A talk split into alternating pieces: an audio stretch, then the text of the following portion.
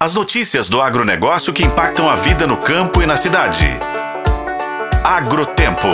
Oferecimento Sistema Faeng. O agro de Minas passa por aqui. O cultivo de café em consórcio com bananeiras e abacateiros, frutíferas adaptadas às condições da zona da mata mineira, tem gerado resultados promissores que podem impactar positivamente a cafeicultura de Minas Gerais, especialmente diante das altas temperaturas que atingem o estado no segundo semestre desse ano.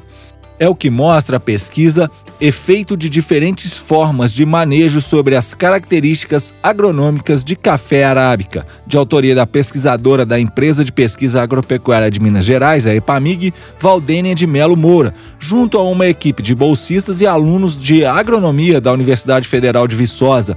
O trabalho recebeu o prêmio de melhor resumo apresentado no 11º Simpósio de Pós-Graduação em Agroecologia da Universidade, que ocorreu no início de novembro.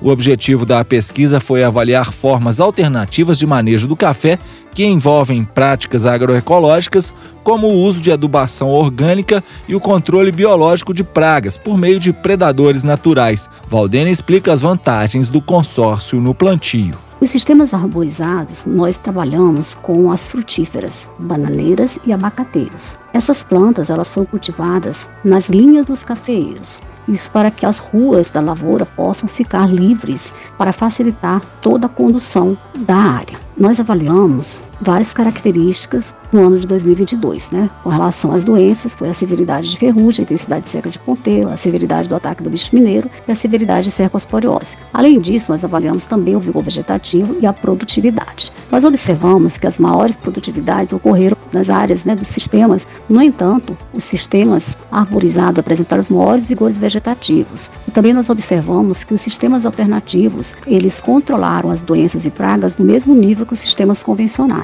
Segundo a pesquisadora, os sistemas agroecológicos arborizados também melhoram a fertilidade do solo, pois os restos dos vegetais contribuem para a reciclagem de nutrientes e a adubação orgânica promove menor perda desses no sistema, uma vez que são liberados de forma mais lenta para as plantas. Além disso, também auxiliam no aumento e preservação na microbiota do solo, já que não há uso de herbicidas. Ela lembra que os sistemas consorciados com frutíferas geram ainda alternativas de renda com alto valor agregado no mercado. Eu sou o Roberto Melkaren e esse é o Agrotempo, que você confere nos tocadores de podcast e no site otempo.com.br.